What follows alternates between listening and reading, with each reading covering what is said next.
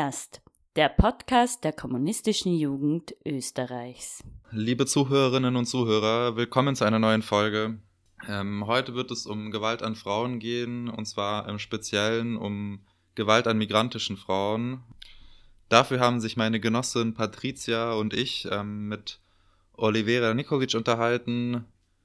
Sie arbeitet aktuell im Beratungszentrum für Migrantinnen und hat schon länger mit von Gewalt betroffenen Frauen beruflich zu tun. Wir werden über den gesellschaftlichen, politischen und ökonomischen Kontext reden, in dem diese Gewalt geschieht und äh, teilweise auch stark begünstigt wird. Dabei wird es viel um konkrete Erfahrungen gehen, die die Frauen machen mussten. Ähm, ja, und abschnittsweise wird es auch etwas expliziter. Falls ihr es also nicht eh schon in der Beschreibung gesehen habt, ähm, ein kurzer Disclaimer an dieser Stelle. Äh, die Folge ist echt nicht ohne. Es, es, wird viel um Gewalt gehen, vor allem im Kontext von häuslicher Gewalt. Und ähm, auch ähm, viel um negative Erfahrungen, die mit der Polizei gemacht werden, im eben diesen Kontext äh, von häuslicher Gewalt.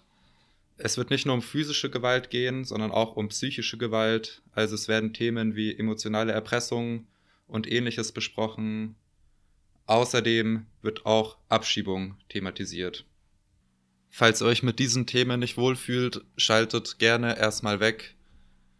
Die Folge wird online bleiben, das heißt, man kann sie auch irgendwann zu einem späteren Zeitpunkt mal nachhören, ähm, wenn man sich eher da, danach fühlt, beziehungsweise wenn eine Freundin oder ein Freund dabei ist.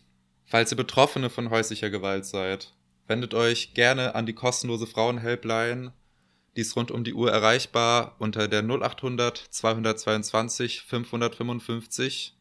Dort wird euch anonym und unkompliziert von geschultem Personal weitergeholfen. Und falls ihr Zeuginnen und Zeugen von Gewalt gegen Frauen seid, sei es jetzt eure Nachbarin, eure Arbeitskollegin oder Zwischenfälle in eurer eigenen Familie, könnt ihr euch auch an diese Nummer wenden. Darüber hinaus wird Oliveira euch im Laufe des Podcasts ähm, auch ein paar Tipps geben noch ja, ähm, haltet eure Augen offen, schaut aufeinander, passt aufeinander auf, ähm, passt auf euch selber auf. Das ist in diesen Zeiten wichtiger denn je. Trotzdem wünsche ich euch viel Spaß mit der Folge und äh, hoffe, dass sie euch gefällt. Danke, dass du bereit bist, mit uns zu reden und dir auch die Zeit genommen hast. Ähm, vorweg mal, wie geht's dir? Alles gut bei dir soweit? Ja, gerne, gerne. Ich, ich melde mich von meinem Arbeitsplatz sozusagen, äh, Beratungszentrum für Migrantinnen. Ähm, Frauenbereich. Also ich bin, mhm. das ist eine, ein, ein, großer Verein mit, mit verschiedenen Schwerpunkten, arbeitsmarktpolitische Beratung, äh, Beratung von, von Migrantinnen, also von, von Migranten und Migrantinnen und wir, ich persönlich und, und noch ein paar Kolleginnen, wir sind speziell für Beratung von Migrantinnen zuständig. Und es geht mir gut, danke. Okay. Ja, wir haben dich ja eingeladen, weil wir in dieser Folge eben ähm, zum Thema Gewalt an Frauen äh, reden wollten. Mhm. Und wir befinden uns ja gerade in einer globalen Pandemie, jetzt hier im zweiten Lockdown. Immer mehr Menschen müssen zu Hause bleiben. Die häusliche Gewalt hat dadurch zugenommen. Das geht ja auch so weit, dass es in Österreich dieses Jahr allein schon 20 Frauenmorde gab. Das sind doppelt so viele wie 2014. Und wir haben dich eingeladen, weil du ja beruflich mit Frauen zu tun hattest, wie du uns ja jetzt eh schon ähm, erzählt hast. Und magst du uns vielleicht kurz erklären, wo du davor gearbeitet hast und ähm, was da dein Job war, so wie auch heute? Ja, ich bin schon sehr lange in, in äh, ähm, dem Bereich Frauenberatung. Ich bin ähm, äh, lange Jahre war ich in Niederösterreich tätig, in, in einer Frauenberatungsstelle in Baden äh, und in Wiener Neustadt. Äh, in, äh, quasi als mobile Migrantinnenberaterin war ich sehr viel in Wiener Neustadt und in Baden unterwegs ähm, ich habe aufgrund dessen, dass dieser Projekt, wo ich gearbeitet habe, äh, als mobile Migrantinnenberaterin in, in Wiener Neustadt äh, auch sehr engen Kontakt mit Frauenhaus Wiener Neustadt gehabt habe, weil quasi die Beratungsstelle dort angesiedelt war, beziehungsweise mhm. mein Arbeitsplatz war dort angesiedelt, wo die Frauen auch, äh, die im Frauenhaus äh, waren, äh, Migrantinnen vor allem ähm, auch die Unterstützung gebraucht haben, sprachlich zum Beispiel. Äh, mhm. Und es war eine enge Zusammenarbeit zwischen Kolleginnen vom Frauenhaus und, und, und mir und, und den Klientinnen, die dort äh, eine Zeit verbracht haben. Danach mhm. habe ich eine kurze Zeit bei der Interventionsstelle Wien gearbeitet und jetzt seit zwei Jahren bin ich hier äh, im Beratungszentrum für Migranten und Migrantinnen im Frauenbereich, wie gesagt, tätig. Ähm, wenn man so von Gewalt an Frauen hört, äh, denkt man ja oft, ähm, so wie das halt in Filmen manchmal dargestellt wird, dass es so, ja, irgendwie nachts dunkle Gassen und dann wird äh, da eine Frau überfallen von einem unbekannten Täter, wo man nicht weiß, was mit ihm los ist eigentlich. Ähm, wie sieht das denn eigentlich in der Realität aus? Ähm, wo fängt Gewalt an Frauen an? Ja, wir, wir reden und jetzt gestern waren sehr viele äh, ähm, Sendungen, sehr viele Interviews, sehr, sehr, weil äh, 25. November, internationaler Tag seit 99, äh, es wird gesprochen von Gewalt an Frauen und es wird an ähm, Gewalt, äh, häusliche Gewalt auch gesprochen, was man ein bisschen auch unterscheiden, unterscheiden kann. Äh, ein, ein, eine, eine, ein Teil äh, von Gewalt gegen, gegenüber den Frauen ist natürlich häusliche Gewalt und das ist ein großer Teil. Ähm, wie du angesprochen hast, ähm, ja, es passiert auch Gewalt in dunklen Gassen. Es passiert auch Gewalt am Arbeitsplatz ähm, und es gibt auch Gewalt äh, äh, außerhalb der Familie, aber großteils passiert in der Familie. Also die Frauen, die die die die äh, Gewalt erleiden, also so die meisten Frauen, ist das aus äh, naher Umgebung, also Familie, Ehepartner, Ex-Ehepartner, Väter, Brüder, also wirklich nahestehende Personen, Männer. Ich habe jetzt oft gehört, dass, dass man das auch angesprochen hat. Lockdown, äh, Frauen mit den Männern zusammen in, in, im Haus. Ähm, die Maria Rüsselhummer hat erwähnt, äh, glaube ich, in einem Interview, dass 40 Prozent, äh, dass sie mehr, also das Zustieg wurde, um 40 Prozent mehr Anrufe bekommen haben. Ähm, wir haben auch im ersten Lockdown äh, nur telefonische und E-Mail-Beratung gemacht und äh, interessant ist, weil wir beraten auch Frauen, äh, die, die werden vom AMS zu uns geschickt, also das sind Frauen, die Arbeit suchen, gemeldet sind. Ich habe persönlich ähm, zusätzlich, also vielleicht nicht mehr, quantitativ mehr Frauen, die von Gewalt betroffen sind, bekommen, aber es war intensiver. Also die Anrufe waren häufiger, weil die Frauen nicht wussten, wo, wo soll ich hin? Die, die Bezirksgerichte sind zu, wie mache ich das jetzt mit Kontaktrecht? Äh, darf ich die Kinder dem Vater geben, wenn er zu Besuch kommt oder nicht? Also es sind sehr viele Unsicherheiten äh, äh, auf die Oberfläche gekommen, äh, wie die Behörde arbeitet, äh, wo kann ich hin, wie funktioniert das. Also es war schon viel intensiver. Und die Anrufe, die, die, die, die, die, wir bekommen haben, die ich persönlich bekommen habe, waren auch so, dass sie sagt, aha, jetzt bin ich im Park mit den Kindern, jetzt kann ich telefonieren. Es ist ein Erschwernis dazu gekommen, dass sie nicht von aus den vier Wänden, also von, von zu Hause, anrufen konnten, sondern irgendeine Ausrede. Und da braucht man eine gute Ausrede, wenn man keine Kinder hat und nicht mit den Kindern in den Park gehen kann. Was muss ich, musste man besonders kreativ werden, um irgendwie rauszukommen und, und, und anrufen äh, zu können, irgendeine Beratungsstelle oder zur Polizei zu gehen.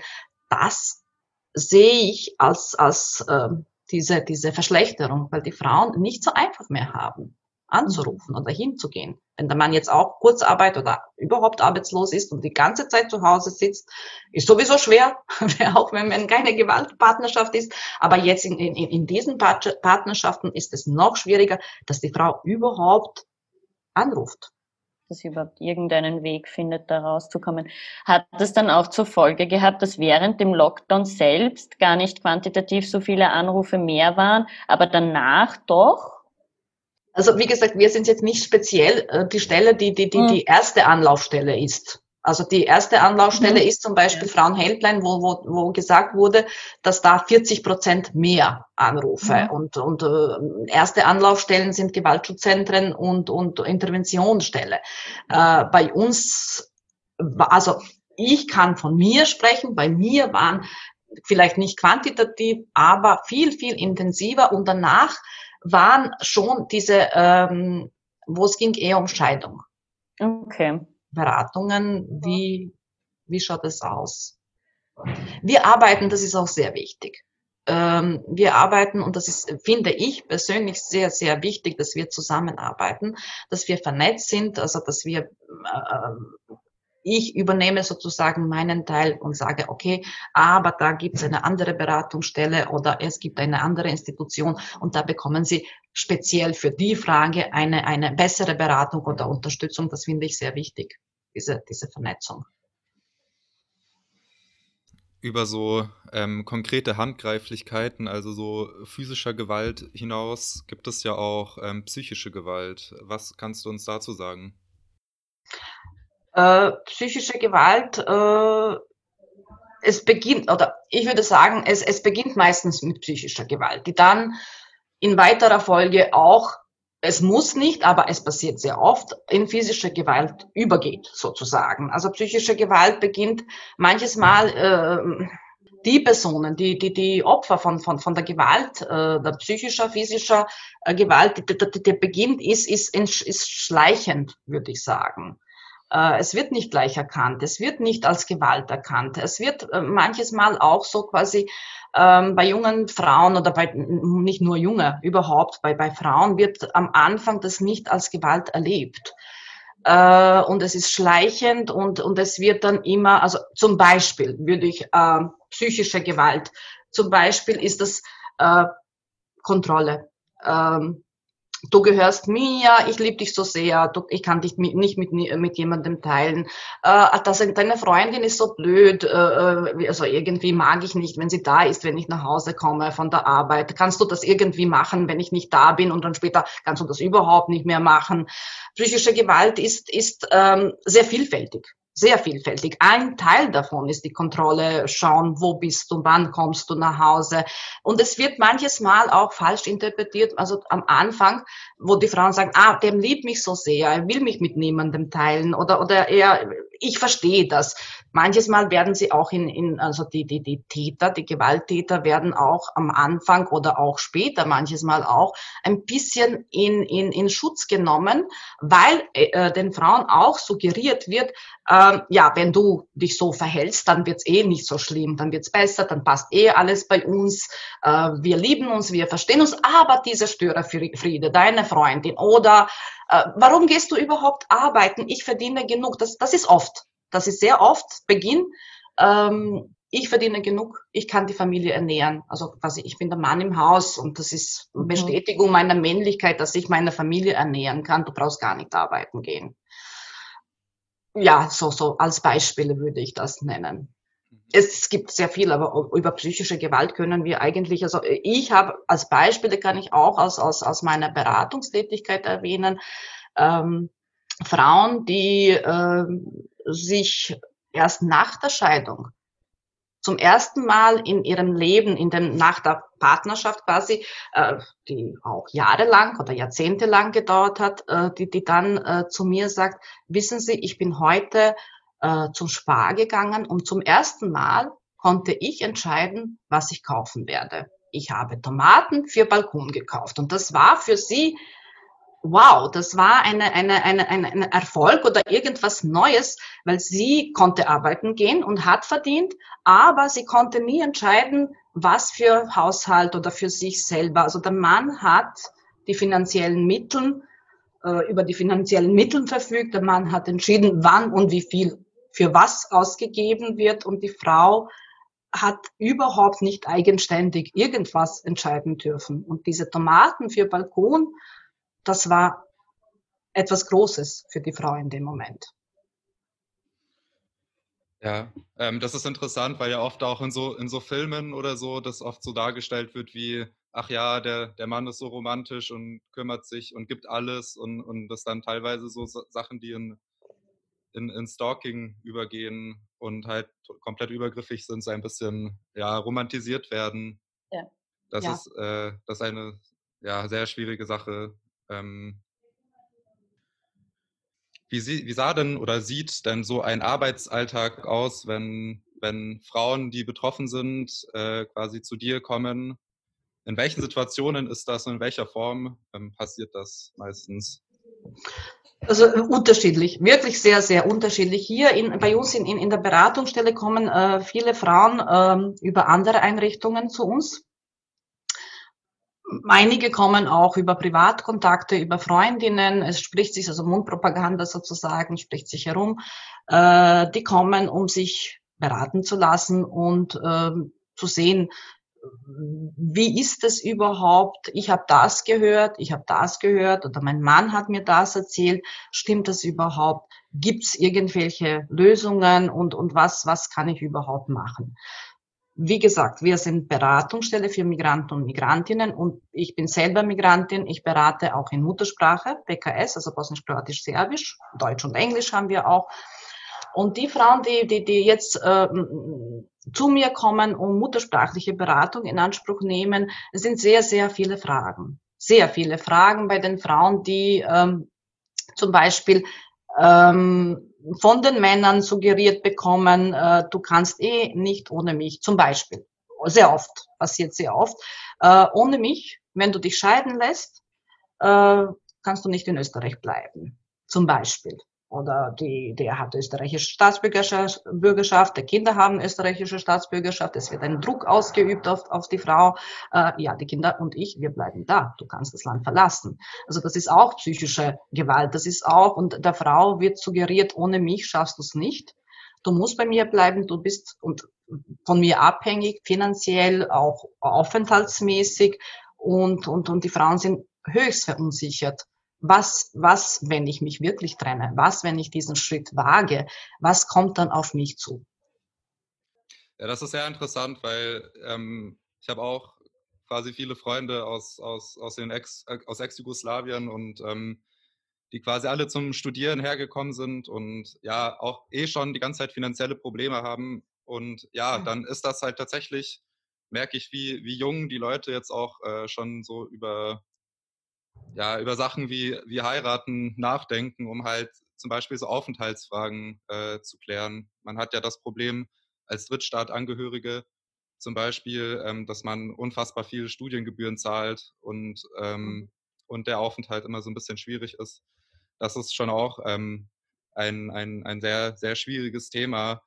Kannst du noch mal ein bisschen was dazu sagen, wie sich so eine finanzielle Abhängigkeit oder wenn da halt ja dann auch noch so Sachen wie Aufenthaltsfragen ähm, dabei sind, wie sich das dann auf, auf so, eine, so eine Beziehung auswirken kann, wo Gewalt äh, ein Thema ist. Ja, finanzielle Abhängigkeit ähm, besteht oft, äh, weil die Männer auch, das ist auch ein, ein, ein Punkt, was, was, was äh, oft angesprochen wird und, und auch in Bezug auf Gewalt in der Familie auch ein, ein wichtiger Punkt ist die finanzielle Abhängigkeit. Die Männer, auch wenn die Frauen berufstätig ist, ähm, verdienen sie meistens weniger. Nicht immer, aber meistens weniger.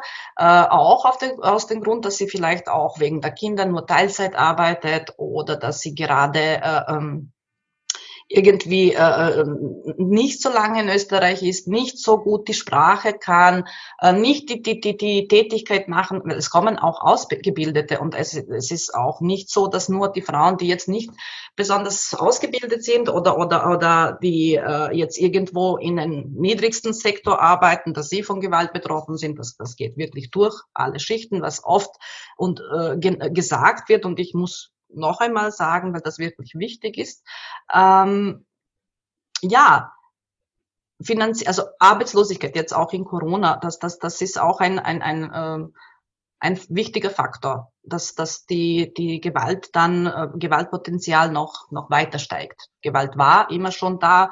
Äh, äh es wird nicht, äh, das ist nicht der Grund für die Gewalt, aber es wird verstärkt. Also es, es, es äh, äußert sich so, dass diese finanzielle äh, äh, Sorgen, existenzielle Sorgen, äh, den Potenzial nach oben schieben sozusagen. Und ich bin froh, dass du mir diese Frage stellst, weil wie gesagt, äh, es waren gestern sehr viele Interviews, sehr viele sehr viel wurde über Gewalt, über die äh, Gewalt an Frauen, beziehungsweise sehr viel wurde gesagt über häusliche Gewalt, über Partnergewalt. Ähm, ich als Migrantinnenberaterin für meinen Teil oder für unseren Teil muss schon sagen, ähm, es sind noch mehr Aspekte. Also äh, Migrantinnen sind ein bisschen noch äh, mehr verunsichert. Es ist schwer. Es ist schwer, aus einer Gewaltbeziehung auszubrechen. Es ist schwer für viele Frauen, wie und was und, und, und, und wer hilft mir. Migrantinnen sind noch dazu isoliert sehr oft, haben keine Familie hier, ähm, leben vielleicht sogar mit der Familie des Mannes zusammen in einer Wohnung, was die Sache noch mehr erschwert. Und haben einen Aufenthaltstitel, das vielleicht äh, äh, mit dem Mann zusammenhängt. Zum Beispiel die Frauen, die Rot-Weiß-Rot-Karte Plus haben. Der Mann ist schon länger, die sind nachgekommen, Familienzusammenführung, haben Rot-Weiß-Rot-Karte Plus bekommen und haben eine Arbeit, verdienen aber vielleicht nicht genug. Äh, die trauen sich auch nicht. Die fragen sich, aha, kann ich überhaupt? Die Frauen können dann, also man, man bekommt diese Informationen bei uns während, also in der Beratung, wie, wie schaut es aus? Wie, wie, wie kann ich meine, meine äh, Existenz hier weiter ohne den Mann äh, ähm, sichern? Mit den Kindern, ohne den Gewalttäter. Äh, Frauen, die mit einem Österreicher zum Beispiel verheiratet sind, die Drittstaatsangehörige, die haben, äh, ihr Aufenthalt ist äh, Familienangehörige wenn sie wenn sie, wenn sie, wenn sie weggehen, wenn sie ins Frauenhaus gehen, okay, die Ehe ist noch immer aufrecht, sie, sie, sind noch immer Familienangehörige. Aber ab dem Zeitpunkt, wo sie sagen, ich will mit den Gewalttätern nicht mehr zusammenleben, ich will äh, äh ein freies Leben, ich, will ohne Gewalt, was ja natürlich ihr Recht ist, leben, dann könnte es problematisch werden, weil die bekommt den Titel nicht mehr Familienangehörige. Sie muss dann ein, eine Zweckänderung äh, vorziehen, bei MA 35 auch die Scheidung melden, wenn sie geschieden ist und schauen, was bekomme ich dann verdiene ich genug, habe ich eine Wohnung. Also das sind Sachen, die, die, die speziell bei Migrantinnen äh, äh, ähm, vorkommen, wo, wo die Frauen jetzt die, die, die österreichische Staatsbürgerschaft haben oder in Österreich geboren, aufgewachsen und die Staatsbürgerschaft haben. Also das sind extra zusätzliche Probleme, die eine Migrantin auch äh, hat und wo es noch schwieriger fällt und wo sie, wo sie, wo sie äh, wirklich mit Recht Sorgen hat, wie ist es für mich weiter? Kann ich hier bleiben? Kann ich, kann ich, oder, oder EU-Staatsbürgerinnen, äh, beziehungsweise Drittstaatsangehörige, die mit einem EU-Staatsbürger verheiratet sind. Bei denen ist es auch so, wenn sie, wenn die Ehe nicht lang genug gedauert hat und wenn sie nicht lang genug gemeinsam in Österreich gelebt haben, könnte sie völlig den, äh, das Recht verlieren, hier weiter zu leben und zu arbeiten. Oder auch wenn der Gewalttäter das Land verlässt, wenn er jetzt nicht mehr in Österreich, weil sie hat aufgrund dessen, dass sie mit einem EU-Staatsbürger äh, verheiratet ist und hier in Österreich zusammen lebt, in einer Ehe, hat sie das Recht auch hier zu leben und zu arbeiten. Wenn dieser Staatsbürger, was passiert, ab und zu schon. Jetzt kommt es zu, zu, zu Gewalt. Äh, ähm, der Gewalttäter oder, oder Trennung und der verlässt das Land. Er geht nach Deutschland oder Frankreich oder Italien oder wo auch immer es nicht mehr in Österreich aufhältig. Das könnte für die Frau sehr problematisch werden, weil sie, sie ist aufgrund dessen, dass sie mit ihm hier in Österreich zusammenlebt, hat sie das Recht, quasi hier weiterzuleben und zu bleiben. Und wenn das nicht mehr die Lage ist, wird es gefährlich für die Frau, mhm. aufenthaltsrechtlich. Ja. Ich hätte da eine Frage, wie gestaltet sich das dann, wenn Kinder im Spiel sind, aufenthaltsrechtlich und für die Frau in so einem Fall? Äh, ja, es ist von Fall zu Fall. Also man muss sich dann immer ganz genau anschauen, wer hat äh, auch ähm, die Errungenschaft sozusagen, die äh, gemeinsame Obsorge kann in solchen Fällen problematisch sein für die Frau. Äh, die Frauen sind auch ähm, jetzt seit 2013 passiert immer weniger, dass die Frauen alleinige Obsorge für die Kinder bekommen, auch wenn die Kinder, und ich sage, Kinder sind immer Opfer von Gewalt. wenn nicht direkt, dann indirekt. Also die sind da, da die, die bekommen mit, was passiert. Sie haben Angst, sie verstecken sich äh, im Zimmer. Eine, eine, eine Klientin hat mir gesagt, wo ich sie gefragt habe, wie reagieren ihre Kinder? Sie hat gemeint, die sind in eigener Welt. Wie in eigener Welt? Ja, der Sohn, der, der spielt Spiele und bekommt gar nicht mit war ihre Antwort. Ich mhm. glaube nicht, dass das Kind gar nicht mitbekommt, aber die Kinder finden Strategien, wie sie mit dieser, mit dieser Situation umgehen. Und dann, wenn, wenn gemeinsame Obsorge, auch wenn die Kinder indirekt, das ist, das ist eigentlich fast immer der Fall, dass die Kinder indirekt auch Opfer von Gewalt sind, entscheiden die Gerichte leider, dass die Kinder, dass, dass äh, Obsorge nicht geteilt wird, dass die beide Elternteile weiterhin gemeinsame Obsorge haben, kann sich manches Mal auch schlecht auf Aufenthalt der Frau auswirken. Ähm, und äh, generell, also du hast ja schon jetzt angesprochen, dass vor allem häusliche Gewalt einen großen Teil der Gewalt an Frauen ausmacht und was für ähm, Auswirkungen das vor allem in migrantischen Familien hat.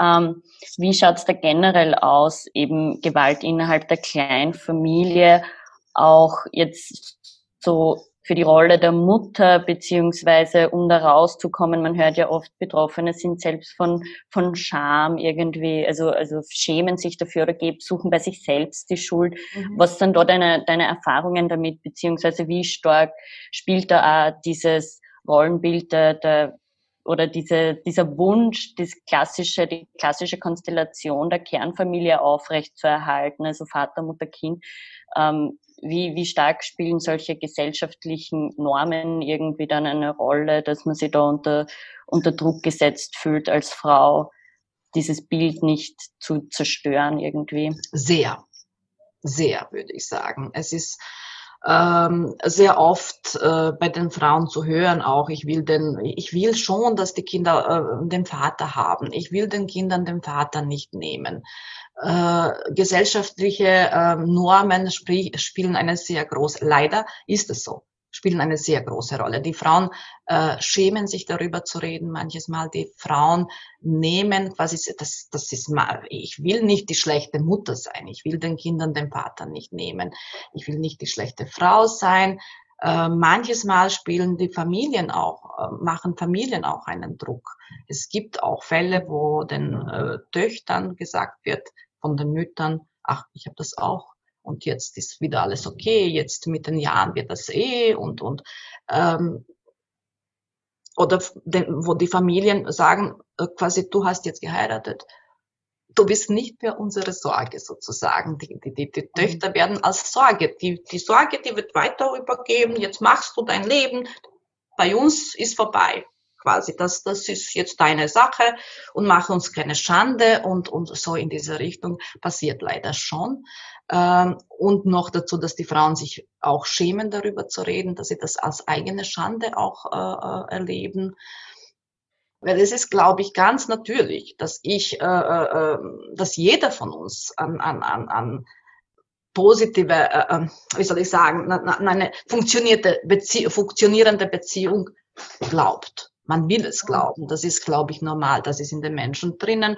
Und es ist auch mit dieser Gefahr verbunden, dass man vielleicht übersieht oder dass man dann äh, zu lange wartet, dass man denkt, es wird, und das passiert oft, es wird schon besser, er wird sich ändern. Jetzt ist er ohne Arbeit. Wenn, wenn er wieder arbeitet, dann wird es besser. Wenn ich vielleicht arbeite, wenn das passiert, dann wird es, also immer wieder diese, dieses Warten, dass es besser wird und dann äh, wie ich am Anfang gesagt habe, es ist schleichend und dann wird immer schwieriger, da rauszukommen. Je länger man wartet, desto schwieriger ist.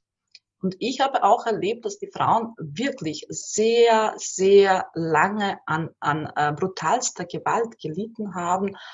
Und dann irgendwann passiert eine Kleinigkeit jetzt, unter Anführungsstrichen, zu sagen, wo sie sagt, nein, jetzt nicht mehr, jetzt mache ich irgendwas das ist verbunden mit der Schwierigkeit dann, dass man ähm, zur Polizei geht und sagt, ah, das ist jetzt nicht so schlimm, das war.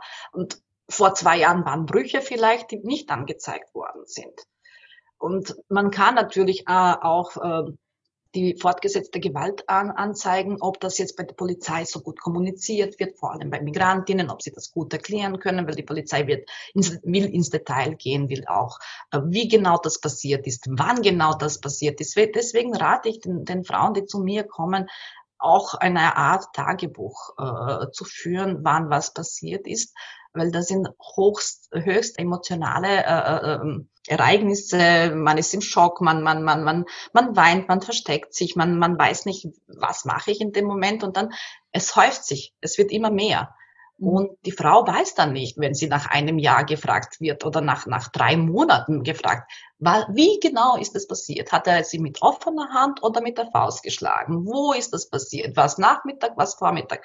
Weil die Frau, die unter Gewalt, in der Gewaltbeziehung und unter Gewalt, physischer Gewalt leidet, auch psychische, kommt natürlich dazu, kann sich dann nicht so genau erinnern, wann war das genau, wie war das genau. Also es bleiben schon Bilder im Kopf, aber, aber man kann nicht so genau präzisieren, wann was genau war. Das wird dann irgendwie, wirkt sich ein bisschen negativ dann vielleicht bei der Polizei, weil sie nicht genau sagen kann oder beim Gericht. Also dann ist diese Umkehr von Opfer quasi, aha, ist das wirklich so gewesen, wie sie sagt? Jetzt kann, jetzt sagt sie am 27., dann sagt sie am 21., war das wirklich so? Also manches Mal wird den Frauen leider auch nicht geglaubt dann so eine Täter-Opfer-Umkehr statt. Das heißt, mhm.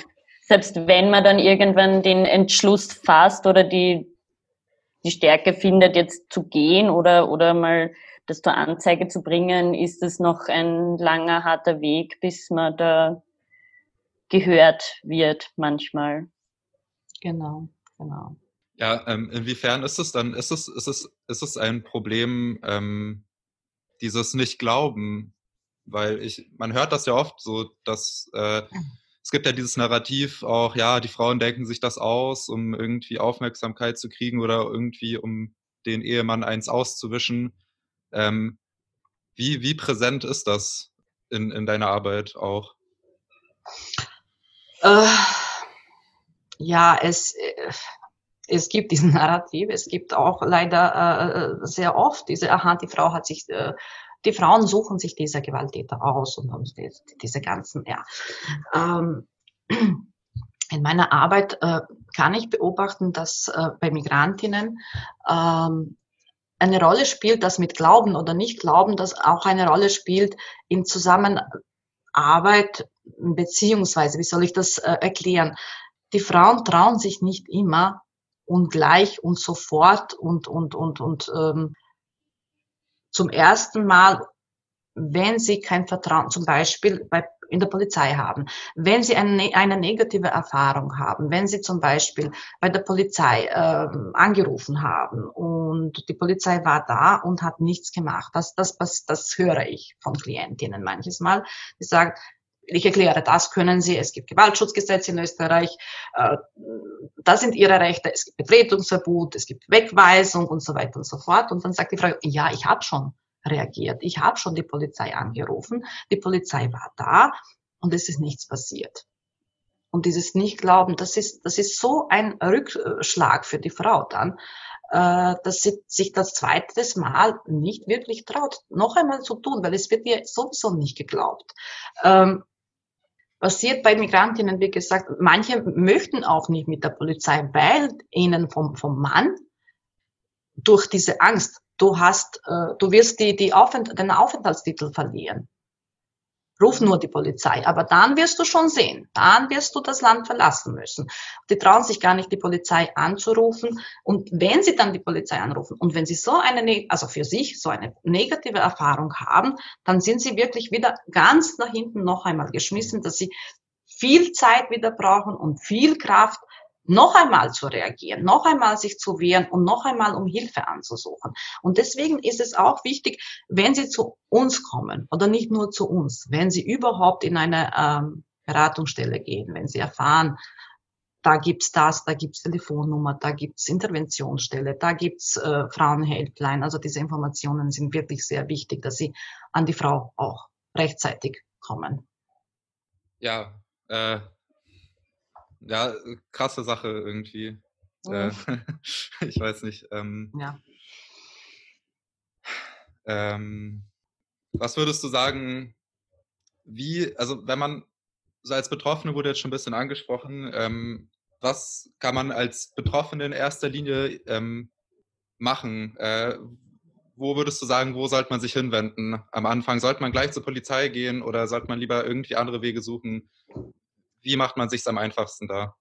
Ich würde sagen, als Betroffene soll, sollte man äh, darüber reden. Nicht das zu eigener Schande machen, nicht das den Täter äh, verstecken, schützen und alles ist gut bei uns. Und äh, man soll anfangen, darüber zu reden. Das ist der erste Schritt. Wenn ich arbeite, dann rede ich in der Arbeit vielleicht mit dem äh, Arbeitsgeber, warum ich gestern krank war, dass ich nicht wirklich krank war, sondern vielleicht äh, geschlagen wurde. Äh, mit den Nachbarn darüber zu reden die Frauenhelpline anzurufen, irgendeine Frauenberatungsstelle aufzusuchen, Polizei zu, wo ich vorhin gesagt habe, Polizei, es gibt auch, auch solche Erfahrungen, dass das als Streitschlichtung äh, gesehen wird, was es eigentlich nicht ist, weil die Machtverhältnisse sind nicht gleich, die Machtverhältnisse äh, wenn, sie, wenn die nicht gleich sind, dann ist keine, kein Streit, dann ist, dann ist Gewalt im, im Spiel. Aber zu reagieren, auch, auch darüber zu sprechen. Erst erster Schritt, darüber zu sprechen. Ist wahrscheinlich aber eben auch der schwierigste erste Schritt. Ähm, und wie verhält sich das dann, wenn, wenn man als Angehöriger oder im Umfeld äh, Gewalt gegen Frauen mitkriegt? Was kann man dann tun? Oder wie, wie handelt man da am besten? Man kann auch als Angehörige beziehungsweise als, als Nachbarn zum Beispiel oder, oder Freunde, Freundeskreis, es gibt äh, Möglichkeit zu reagieren. Man kann auch selber die Polizei anrufen, muss nicht die Frau immer sein. Äh, es ist auch gut, wenn das in der Nachbarschaft, wenn die Nachbarschaft hörhörig ist und, und wenn, wenn sie die Polizei äh, verständigen. Äh, es kann mit der Frau auch, also die Frau gehört auch angesprochen, was sie braucht und, und äh, auch Informationen kann man sich einholen vom Frauenhelpline zum Beispiel äh, oder, oder von einer, von bei uns auch so einen Sicherheitsplan erstellen, der Frau auch sagen, du kannst deine Papiere, dein Passport, deine, deine Aufenthaltskarte äh, zu mir bringen oder irgendwo, wo, wo sicher ist, quasi, wenn du die Wohnung verlassen musst, wenn du ins Frauenhaus gehen willst oder musst, äh, dass du deine Sachen auch irgendwo, das was Nötigste ist, irgendwo nicht in eigener Wohnung, sondern in der Arbeitsstelle oder bei der Nachbarin lässt und dann auch abholen kannst. Weil die Frauen, die gehen manches Mal wirklich am Wochenende in die Nacht, die verlassen die Wohnung und es bleiben ähm, Natürlich kann man dann mit der Polizei das auch abholen. Das kann organisiert werden, dass man äh, Sachen von aus der Wohnung, persönlichen Sachen aus der Wohnung abholt. Immer wieder passiert aber, dass die Dokumente verschwinden. Die sind nicht da. Die Frau hat sie schon mitgenommen. Äh, die sind nicht auffindbar und deswegen ist immer gut, wenn die, wenn die Dokumente zumindest von Kindern, von Frau schon irgendwo sicher gelagert werden. Und noch einmal jetzt auf die Frage, ja, man kann auch als Nachbar, als Freund reagieren und, und quasi ähm, sagen, schau, da hast du die Nummer, da kannst du auch anrufen oder soll ich für dich anrufen oder du mach das und das, also die Dokumente zum Beispiel oder, oder mhm. soll ich dich zur Polizei begleiten oder soll ich die Polizei oder irgendein Code, ein, ein Code, wenn ich was höre aus der Wohnung, äh, was weiß ich, äh, rufe ich dann die Polizei, wenn du dreimal an die Wand, auf die Wand klopfst, klopfst oder, oder wenn du irgendwas vereinbaren oder kurz anrufen, wenn es überhaupt geht, anzurufen. Es gibt schon einige Sachen, die man machen kann. Aber in erster Linie eben auf, auf die Frau zugehen und genau. mit ihr darüber sprechen. Ja. Und irgendwas machen, wie, wie man sein kann. Wie ist das so? Äh, in, also wie, du arbeitest ja jetzt schon länger so in diesen mit, mit, solchen Sachen zusammen. Wie, wie, wie geht es dir, mit sowas ständig quasi konfrontiert zu sein? Ja, manches Mal wird man zornig, manches Mal wird man wütend, manches Mal äh, unterschiedlich. Also es gibt, es gibt Phasen, äh, verschiedene Phasen. Mir ist wichtig, dass die Frauen, die zu mir kommen oder zu uns kommen und ich, wie gesagt, also das ist mein Thema. Das ist mein Thema, weil ich schon ewig lange auch in Niederösterreich damit, äh, äh, also in dem Bereich gearbeitet habe, ist der Frau wirklich zu, so zu nehmen, sie zu bestärken, wenn sie, wenn sie sagt, ich, ich kann nicht mehr, aber auch sie so zu nehmen, also ihr Raum und Zeit zu geben, zu erzählen. Weil das ist, ich habe einen großen Respekt, wenn sie kommt. Und wenn sie bereit ist zu erzählen, dann habe ich einen großen Respekt. Dann ist sehr wichtig, ihr Raum und, und, und Zeit zu geben und sie nicht zu verurteilen. Das ist ein bisschen problematisch, ähm, was die Frage war, äh, Freunde, äh, Umgebung, Familie, dass dann noch einmal Druck ausgeübt wird. Du musst dich trennen, du musst das machen, du musst jenes machen. Und das ist falscher Weg. Also den Frauen wird sowieso schon Druck gemacht. Und dann, wenn sie noch einmal von anderer Seite Druck bekommt, das ist, das ist schwer zu ertragen. Also den Frauen, die Frauen zu bestärken und, und, und sie zu unterstützen, aber ihr, also das ist ihre Entscheidung letztendlich. Natürlich ist es ein bisschen anders, wenn die Kinder im Spiel sind, weil sie entscheidet für sich, aber die Kinder können nicht für sich entscheiden. Sie können, die Kinder können nicht Koffer packen und irgendwo hin in, ein, in eine Einrichtung gehen oder selber zum Jugendamt. Dann muss man den Frauen auch das vor Augen führen. Das ist schon ein bisschen Druck, aber es, es ist wichtig, das auch zu sagen, okay, es ist Verantwortung für, für sich, hat sie natürlich, aber auch für die Kinder. Ähm, ist ein bisschen dann schwierig, aber man muss das auch erwähnen. Man muss auch sagen, ja, die Kinder sind auch da, die erleben das, sie sehen das.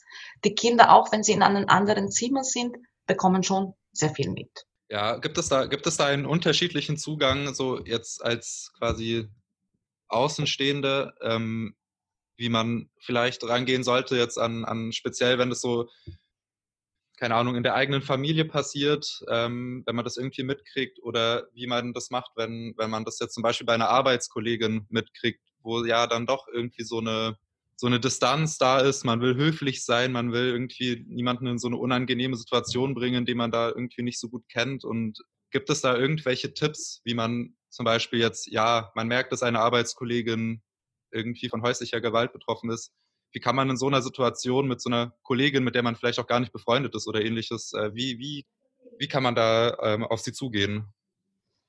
Vielleicht irgendwo einen, einen, einen Moment suchen, wo man vertraulich zu, in, in, zu zweit, also vier Augen Gespräch führen kann, sie fragen äh, und eventuell auch schon ein bisschen vorbereiten und so einen Folder oder Telefonnummer vorbereiten, wo sie sich wenden kann ich sehe es in der Familie eigentlich, äh, ähm, man kann mit, mit, mit, mit Kolleginnen sprechen, man kann in der Familie das auch ansprechen. In der Familie ist dann diese, diese Verbundenheit, die man hat, diese, man kennt sich sehr gut. Einer ist einem wichtig, also die, die, die, die Schwester ist mir sehr wichtig oder die, die, die Tochter sowieso oder, oder irgendjemand aus der Familie. Aber es besteht schon ein, eine, eine, eine andere Bindung. Und dann, das kann auch nach hinten losgehen, wenn ich jetzt die. Deswegen denke ich immer gut an, also wenn man es anspricht, an eine Beratungsstelle verweisen, an eine, an eine Institution, die sich da auskennt, die weiß, dass, wie man, wie man das bespricht, wie man, welche Hilfen man, man, man anbieten kann und so weiter. Also nicht, nicht zu nahe auch. Auch wenn ich Schwester bin. Ich würde mhm. meine Schwester nicht beraten. Ich würde sie zu, zu, zu meiner Kollegin schicken.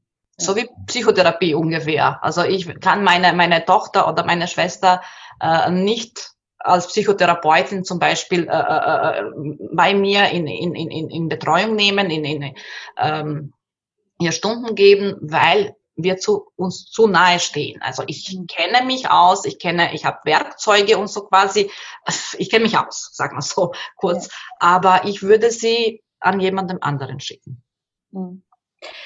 Wie kann man sich verhalten, wenn das jetzt beispielsweise so ist, dass man das mitbekommt, dass ähm, eine Frau ähm, Opfer von häuslicher Gewalt ist und man möchte irgendwie sie unterstützen und spricht sie darauf an und sie weicht dann aber aus oder so und man, weil du ja auch gemeint hast, das Tempo ist ganz wichtig, dass sie selbst spricht und ähm, dass man keinen Druck ausübt. Und wenn man jetzt aber immer wieder dann, dann versucht, wie, wie geht man das am besten an, eben auch eher auf eine, gleich auf eine Beratungsstelle verweisen oder?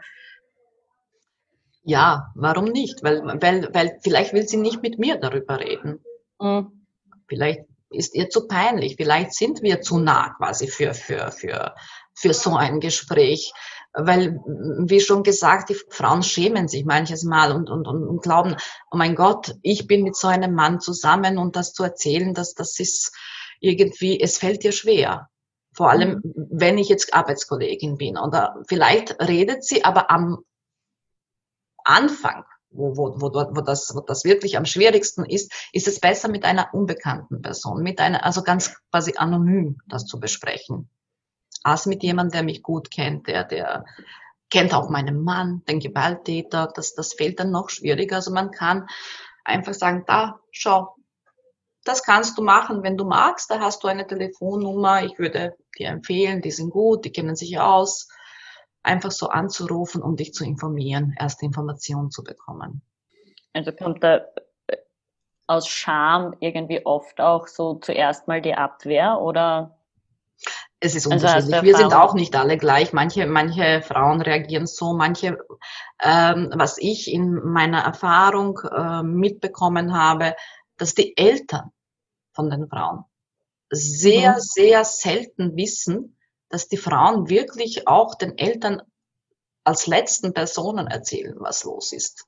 Passiert mhm. auch sehr oft. Also die engste Familie erfährt, die, die vermuten vielleicht irgendwas, da ist irgendwie was Komisches.